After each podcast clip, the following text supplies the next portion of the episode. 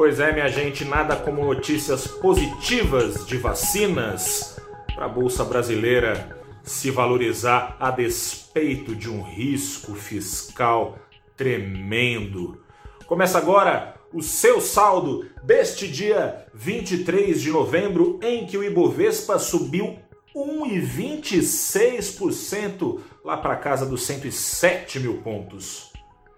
O dólar comercial aqui no Brasil mostrando que a situação não é tão boa quanto o Ibovespa pode sugerir. O real entre as moedas foi a que mais se desvalorizou hoje. O dólar ficou 0,83% mais caro aos R$ 5,43 centavos. Seguinte, mais uma vez os investidores do mundo começaram a operar de olho nas notícias trazidas pela Pfizer.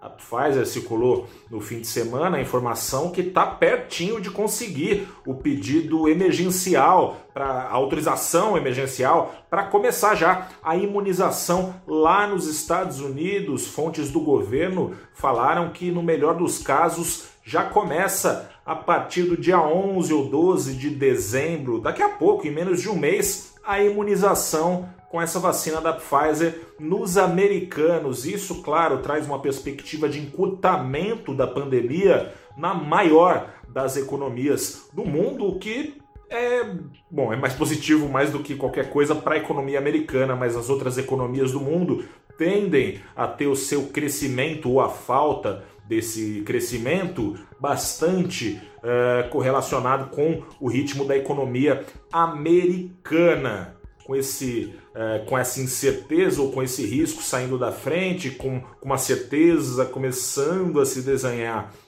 de um começo, começo de desfecho da crise, bolsas emergentes como a brasileira, que tem apanhado tanto ao longo do ano, foram beneficiadas mais uma vez investidor estrangeiro. A gente tem falado ah, no valorinvest.com, tenho falado para você a cada saldo do dia, o investidor estrangeiro que tanto pulou fora da bolsa brasileira ao longo do ano, ainda é recorde a saída de estrangeiros.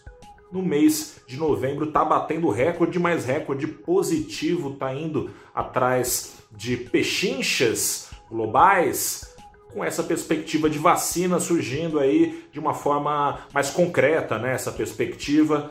Então, tá vindo para a bolsa brasileira a despeito do risco fiscal que eu já falo, porque tem mais notícia de vacina trazendo animação.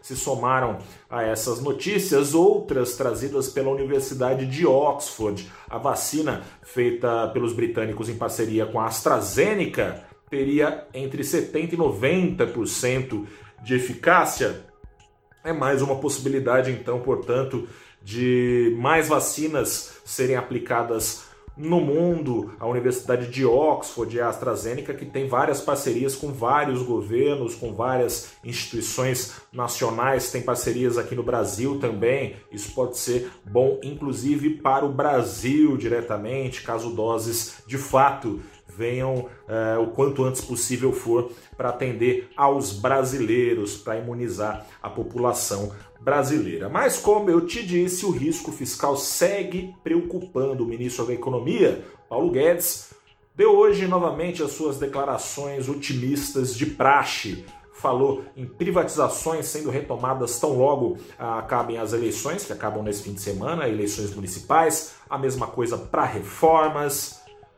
Mas a gente tem acompanhado aí com alguma cautela essas notícias, você aí do outro lado, investidora, investidor, pelo seguinte, né? Desde, desde agosto, especialmente, ali começou a ficar um pouco arranhada a credibilidade em relação ao ajuste fiscal e as preocupações foram se acentuando com o endividamento do governo crescendo. Em setembro foi arranhada de vez essa credibilidade quando o governo apresentou aquele projeto de renda cidadã que previa o calote em precatórios, o uso de dinheiro da educação que não que passaria ao largo aí da regra de responsabilidade fiscal, do teto de gastos, depois o governo deu para trás e tem essa expectativa toda para ser terminada também após as eleições, vai ser é, vai voltar a baila, vai voltar ao debate, vai voltar às discussões um novo programa de transferências de renda que viria para ter um, uma aterrissagem, digamos assim,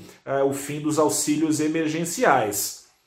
Mas tem muita incerteza, ainda não se sabe é, como vai ser custeado esse programa, tem muita desconfiança que teria, mesmo se não tivessem sido propostas essas pedaladas fiscais, porque o governo brasileiro está realmente com a corda no pescoço, dívida federal dos 75% no ano passado, deve fechar o ano já no 100% do PIB, é muita coisa.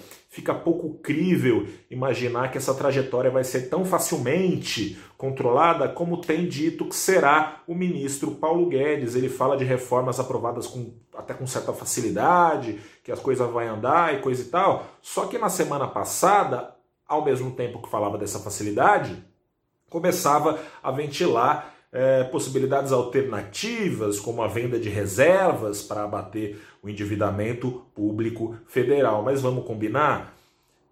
É, é, é que nem você aí da sua casa vender o carro para pagar uma dívida, mas continuar gastando pra caramba. O que, que adianta? No começo essa dívida é um pouquinho abatida, mas tão logo você se dê conta, a dívida vai continuar crescendo, sem cortes de gastos de outro lado, fica difícil imaginar que o governo vá fazer esses gastos num novo programa de transferência de renda, seja renda cidadã Brasil ou um Bolsa Família tunado, não está muito claro, esse gasto é, excedido, naturalmente a, a, matemática é uma só, né? O que parece não vai caber dentro de uma trajetória de dívida controlada, dentro do teto de gastos, o mercado apreensivo com isso tudo e está apreensivo também com a inflação pela 15 quinta semana consecutiva, o mercado corrigiu para cima a sua expectativa em relação à inflação. Somando esse cenário todo e essas expectativas preocupantes em relação à trajetória de preços aqui no Brasil, mais uma vez a curva de juros futuros aqui no Brasil, tanto no curto prazo quanto aquelas mais longas e mais ligadas às expectativas de calote, ao cheirinho de calote do governo na dívida pública, taxas para cima, investidores então exigindo mais prêmios para apostar na renda fixa do Brasil, imaginando que lá na frente a Selic terá que acompanhar esse aumento de sensação de riscos dos investidores. Semana começou então com com emoções mistas, digamos assim, com o Ibovespa sim indo para cima, mas com os principais termômetros de risco aqui no Brasil, dólar e juros futuros também apitando.